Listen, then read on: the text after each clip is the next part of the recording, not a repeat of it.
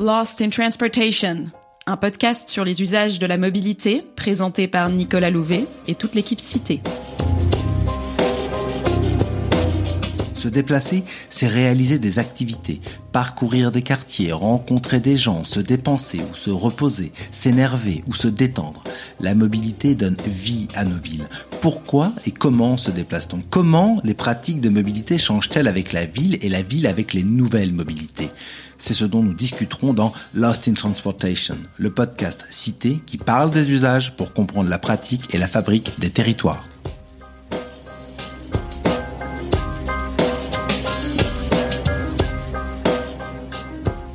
L'épisode que vous allez entendre marque la fin de notre huitième série sur la logistique et les professionnels mobiles. Après avoir parcouru les grands tenants de ce sujet, puis parlé des métiers mobiles traditionnels ou plus récents, à savoir les chauffeurs de taxi et les livreurs de repas, nous allons aujourd'hui nous intéresser à la mobilité des marchandises. Vous savez, ces produits de consommation en mouvement qui tentent de se frayer un chemin à travers la ville pour enfin être utilisés ou consommés. Mais oui, ces colis, petits ou grands, qu'on s'attend à retrouver dans nos boîtes aux lettres ou dans notre boutique préférée. Tout ceci est rendu possible par la logistique urbaine. C'est ce dont nous allons parler dans cet épisode.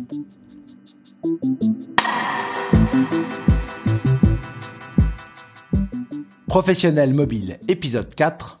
Emballé, c'est livré. Quand on vit en ville aujourd'hui, se faire livrer un produit à domicile, par exemple un nouveau casque pour son vélo, c'est ultra simple. En trois clics et quelques heures, il est déjà possible d'enfourcher sa bicyclette beaucoup plus sereinement. Derrière cette impression de facilité à pouvoir combler notre besoin, sans même parfois devoir sortir de chez nous, se cache en réalité un ensemble complexe d'opérations d'acheminement et de traitement des marchandises depuis le lieu de production jusqu'à chez nous la chaîne d'approvisionnement des biens est généralement constituée d'un certain nombre d'intermédiaires. Fabricants, fournisseurs, usines, entrepôts industriels, hubs de distribution ou encore points de vente.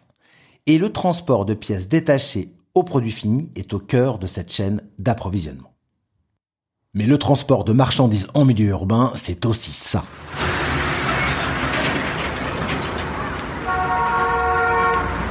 Le transport et la livraison de marchandises en France sont en partie responsables de l'encombrement des espaces urbains et du trafic, entraînant de fait pollution sonore, pollution de l'air, insécurité routière et difficultés de stationnement. D'après AirParif, l'Institut pour la surveillance de la qualité de l'air en Ile-de-France, le transport de marchandises représente 15 à 20% de l'occupation de la voirie francilienne. Il occasionne également une part importante des émissions de particules et de gaz à effet de serre de la région. Si globalement les transports pèsent pour 56% des émissions de NOx en Ile-de-France, la logistique, les véhicules utilitaires et les poids lourds sont responsables d'un peu plus de la moitié de ces émissions. L'acheminement des biens nécessaires à la vie en ville, dans ses aspects les plus récents, fait appel à des procédés très performants en termes d'efficacité et de coordination des opérations de livraison ou de respect de la chaîne du froid. Mais Laetitia Dablan, chercheuse à l'IFSTAR, à l'université Gustave Eiffel, fait le constat que cette logistique est encore à ce jour très polluante et peu efficace en milieu urbain. En cause, les véhicules thermiques, anciens, qui réalisent de nombreux déplacements au cours de la journée pour atteindre le client final. Ces opérations de logistique sont aussi soumises aux changements rapides que connaissent nos villes aujourd'hui. Il s'agit des évolutions technologiques et des changements de comportement des consommateurs qui se tournent de plus en plus vers les pratiques de e-commerce et qui optent pour la livraison rapide. Un spot publicitaire publié par le célèbre distributeur DHL pendant une campagne sur le commerce électronique en juillet 2021 le décrit très bien. It hasn't been such a long time since people first started shopping online and it was easy to keep up with the clicks. Little by little by little by more, the clicks added up to be more than the stores, and e-tailers worked harder than ever before because they had to keep up with the clicks. No time for borders. Got to stay in control, to stay in the flow and continue to grow. But we'll help you. Keep up with the clicks. Suivez les clics. Cette recommandation, répétée comme une alarme dans ce spot, montre à quel point les marchands sont contraints de s'adapter aux évolutions rapides du e-commerce en ligne. Par ailleurs, ces nouvelles pratiques reconfigurent les modes de vie, les modes de consommation et le rapport à la ville. Une étude réalisée par Cité et le Rodin Center of Transportation de NYU sur le e-commerce à Paris et New York montrait que plus d'un citadin sur deux a recours à la livraison à domicile et environ un sur trois a recours à la livraison instantanée en moins de 24 heures. Ainsi, on se déplace moins souvent en magasin pour réaliser des achats ou, si l'on se déplace, on se tourne de plus en plus souvent vers des points relais. Le coût et l'impact environnemental du transport de marchandises ne représentent pas les mêmes enjeux à chaque étape de l'approvisionnement. En début de chaîne, les marchandises sont traitées en flux tendu, c'est-à-dire qu'on transporte les stocks au plus près des besoins dans des lieux de stockage centralisés en périphérie des zones urbaines. En fin de chaîne, la multiplicité des clients finaux à couvrir augmente fortement les coûts unitaires du transport, mais aussi les nuisances sonores et environnementales, directement en milieu urbain. En vue de l'augmentation des ventes en ligne, du recours à la livraison instantanée, du quasi-doublement des petits magasins de type supérette dans les villes, les acteurs de la logistique urbaine doivent aujourd'hui relever le défi du dernier kilomètre. En France, le dernier kilomètre, c'est 20% du trafic, 30% de l'occupation de la voirie et 35% des émissions de gaz à effet de serre des villes, selon le comité d'analyse stratégique. Quels sont donc les moyens à notre disposition pour relever ce défi? Comment assurer la livraison des marchandises en milieu urbain tout en respectant les enjeux de durabilité et de qualité de vie en ville? Autrement dit, comment faire de la logistique urbaine propre?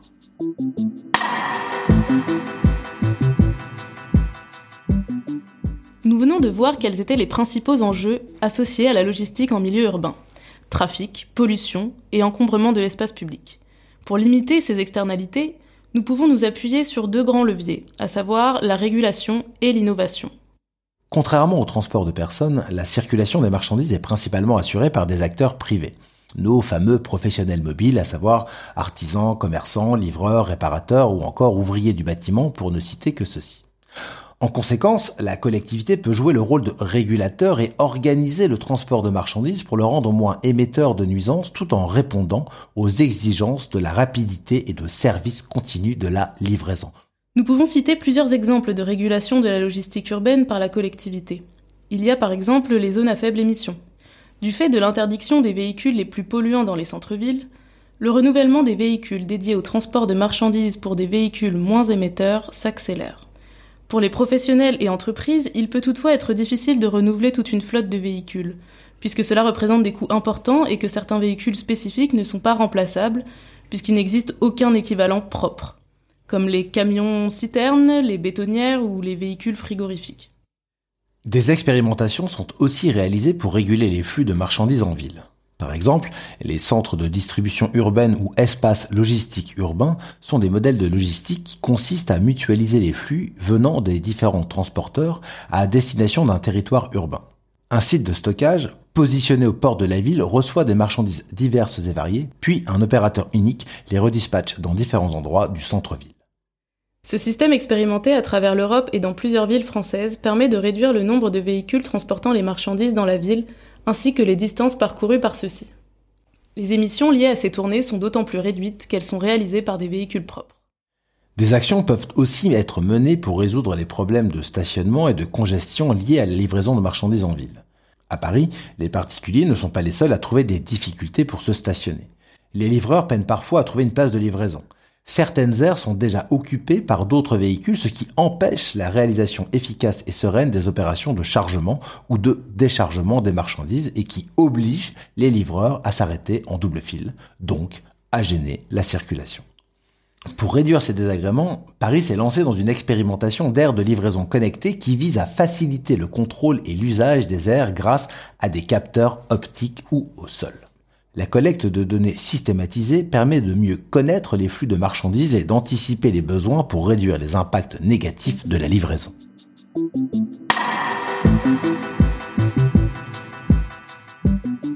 Nous pouvons citer d'autres exemples de régulation mises en œuvre par les collectivités pour limiter les externalités négatives générées par la logistique, comme la livraison silencieuse en horaire décalé, qui permet de réduire la congestion aux heures de pointe. Cet exemple, comme celui des aires de livraison connectées, repose notamment sur la capacité des acteurs de la logistique à avoir recours à des systèmes organisationnels et technologiques innovants. L'usage des technologies par capteur ou l'équipement silencieux des camions de livraison en font partie. Comme nous l'avons vu, l'un des leviers principaux pour réduire les effets négatifs du transport de marchandises en ville reste le renouvellement ou la transformation des véhicules utilisés pour cela. Pour les livraisons de colis, on peut faire appel à la cyclologistique. Les colis sont livrés par des vélos cargo plutôt que des camions encombrants, bruyants et polluants. En France, les livraisons par vélo cargo se multiplient. D'après un rapport délivré par l'Active Travel Academy de Londres, le vélo cargo électrique peut assurer des livraisons en cœur de ville jusqu'à 40 fois plus rapidement qu'une camionnette standard. On peut également retrouver des concepts que l'on pourrait qualifier de futuristes mais qui pourraient faire leur preuve à l'avenir.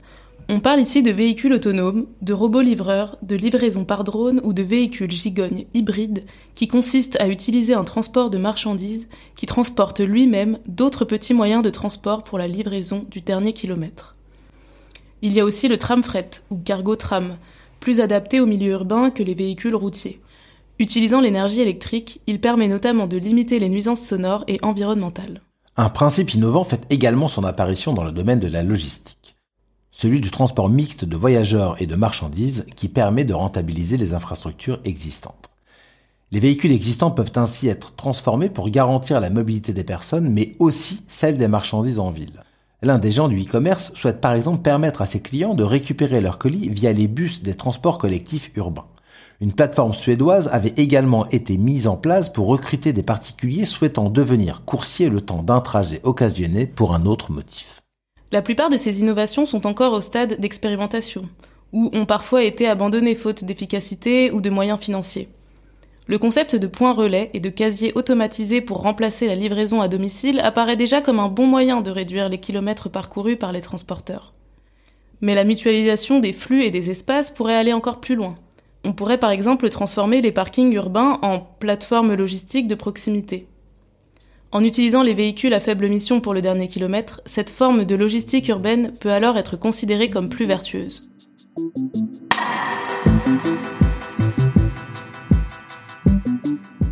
Pour faire face aux défis environnementaux de la logistique urbaine, de nombreuses solutions émergent, impulsées à la fois par une action publique de régulation, mais aussi par des entreprises qui se spécialisent pour proposer des solutions innovantes basées sur de nouvelles technologies numériques.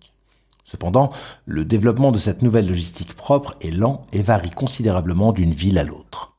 Même si les villes sont nombreuses à promouvoir l'innovation en matière de logistique urbaine, de nombreux quartiers moins centraux et beaucoup d'autres villes font face à des niveaux d'émissions liés au transport de marchandises encore importants. Car les politiques d'innovation prennent souvent la forme d'expérimentations coûteuses, limitées à un périmètre restreint, et peinent à se concrétiser et à se diffuser. Il reste donc du chemin à parcourir pour mettre en place les organisations et les politiques locales sur le transport de marchandises qui seront adaptées au milieu urbain. C'est tout pour cette série sur la logistique et les professionnels mobiles. À travers ces quatre épisodes, nous avons montré les enjeux à la fois sociaux et environnementaux de la mobilité des professionnels.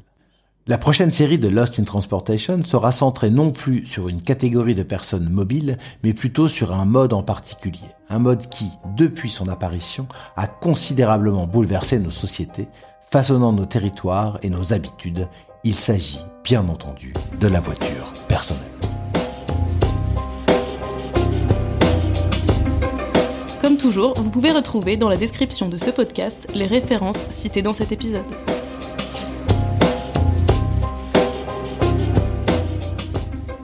On se retrouve dans un mois pour un nouvel épisode de Lost in Transportation. D'ici là, n'hésitez pas à nous rendre visite sur notre blog. À bientôt!